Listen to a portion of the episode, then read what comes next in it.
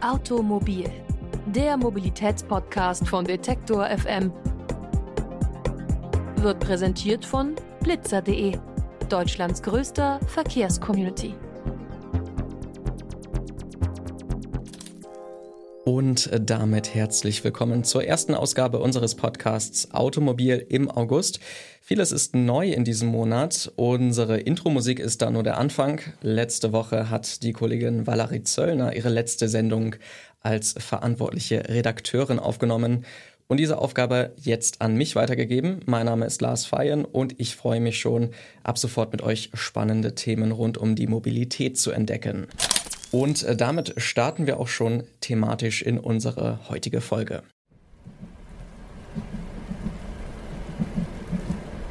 Heute geht es bei uns um den Nachtzug. Noch vor zwei, drei Jahren war der scheinbar ein Phänomen der Vergangenheit. Im Jahr 2016 entschied sich die DB Fernverkehr, eine Konzerntochter der Deutschen Bahn, ihre letzten verbliebenen Übernachtverbindungen in Deutschland und Europa einzustellen. Davor war es für viele Jahrzehnte normal, von einer deutschen Großstadt zur nächsten Übernacht auf den Schienen zu reisen. Schon zu Zeiten des Kaiserreichs vor über 150 Jahren bewegte man sich so quer durch Europa im Schlaf. Von Paris bis Berlin, von München bis Stockholm. Im Schlaf haben unzählige Menschen in Europa so weite Strecken zurückgelegt. Begonnen hat die Geschichte des Nachtzugs mit Schlafabteilen, wie wir sie heute kennen, aber auf einem anderen Kontinent. Der US-amerikanische Unternehmer George Pullman entwickelte Mitte des 19. Jahrhunderts den sogenannten Pullman Wagon.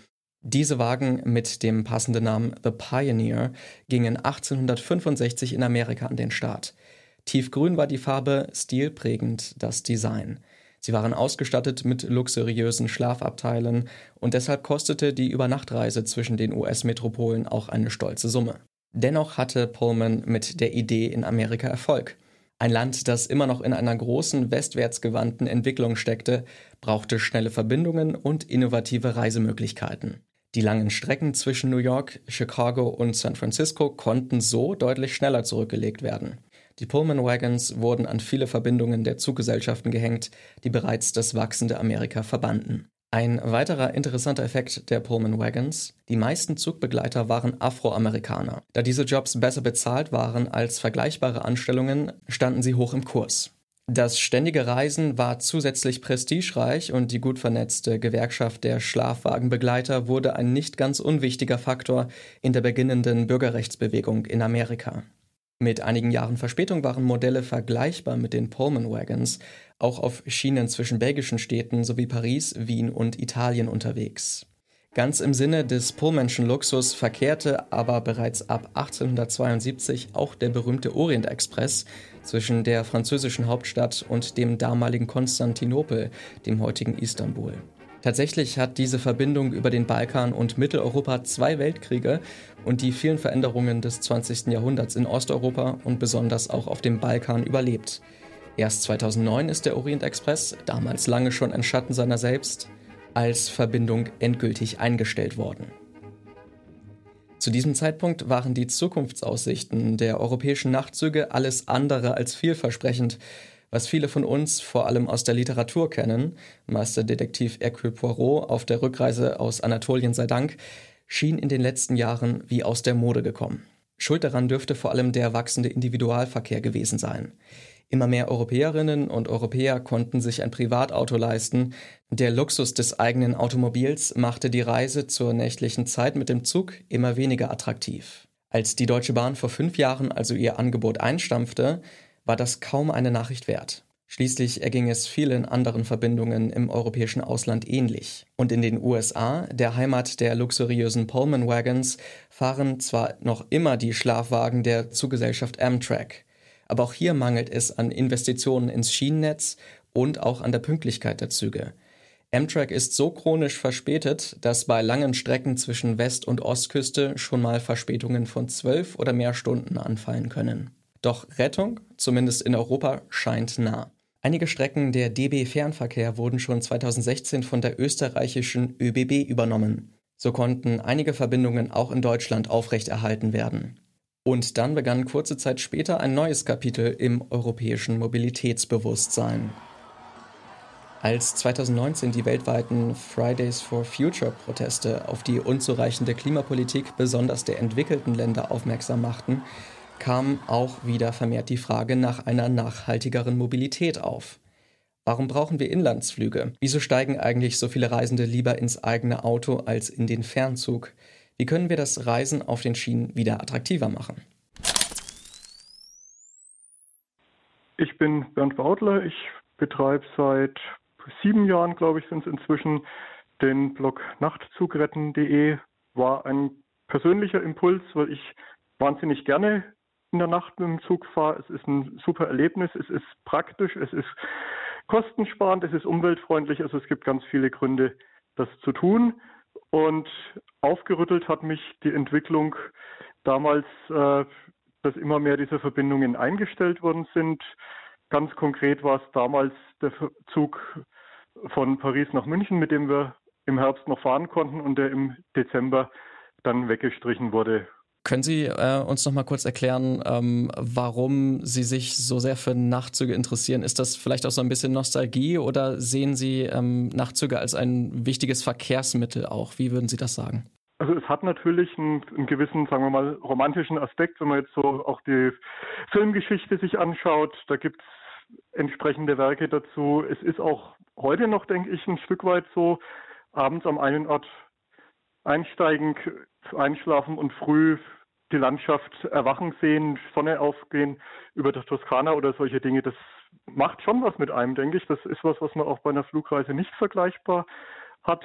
Aber es ist eben definitiv nicht nur ein Ding der Vergangenheit, sondern es ist eigentlich eine sehr fortschrittliche, gerade wenn man unter Nachhaltigkeitsaspekten denkt, äh, Mobilität und es ist mit Sicherheit ein Verkehrsmittel und auch ein Markt für die Zukunft.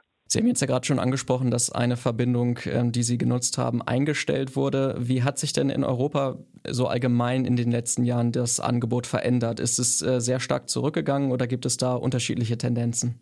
Also wir hatten in den 90ern bis in die 2000er Jahre hin eigentlich ein relativ gutes europäisches Nachzugnetz. Also ist ja auch immer die Frage, wie sieht es mit grenzüberschreitenden Verkehren aus? Das sind eben gerade Entfernungen, für die der Nachtzug auch sehr interessant ist. Das ist immer schlechter geworden, äh, hat verschiedene Gründe.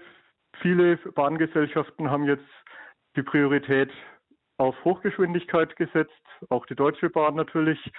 Und es war immer lückenhafter geworden. Relativ gut sah es immer noch in, in Osteuropa oder sieht es auch immer noch aus. Und Mittlerweile ist es aber so, dass mit Ausnahme der Deutschen Bahn es durchaus eine Renaissance der Nachtzüge gibt.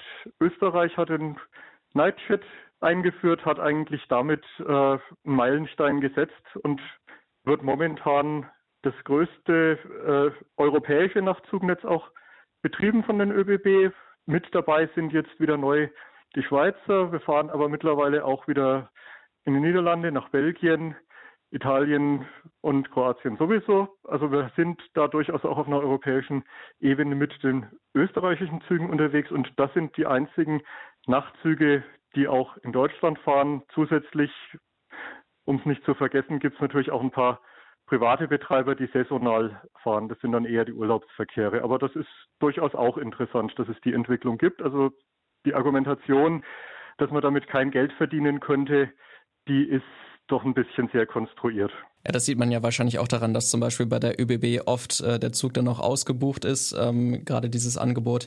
Haben Sie das Gefühl, dass in den letzten Jahren auch so das Bewusstsein äh, für ähm, nachhaltiges Reisen vielleicht auch ein bisschen gestiegen ist und dadurch dann auch mehr Aufmerksamkeit wieder auf den Nachtzug gekommen ist? Mit Sicherheit. Also da hat, denke ich, die ganze Fridays-Bewegung einiges ausgelöst und wir haben die Diskussion über Inlandsflüge wir haben aber auch wirklich jetzt über Corona nochmal einen, einen ganz anderen äh, Dämpfer bekommen, denke ich, was jetzt unsere, unser Reiseverhalten auch angeht. Ich denke, das, das bewusste Erleben und auch das ein Stück weit die Langsamkeit, die man bei einer Bahnreise hat, dass das jetzt auch wieder eine andere Priorität haben kann. Und äh, bevor wir das Gespräch beenden, würde ich äh, gerne nochmal wissen, was ist denn Ihre Lieblingsstrecke?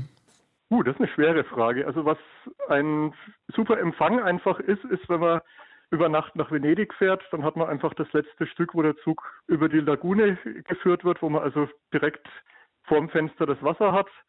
Aber es gibt viele schöne Strecken. Also ich hatte auch ein super Erlebnis, als wir in die Slowakei gefahren sind, als wir dann aufgewacht sind und die verschneite Hohe Tatra gesehen hat vorm Fenster. Also solche Momente, das merkt man sich einfach, auch wenn es schon jahrelang her ist.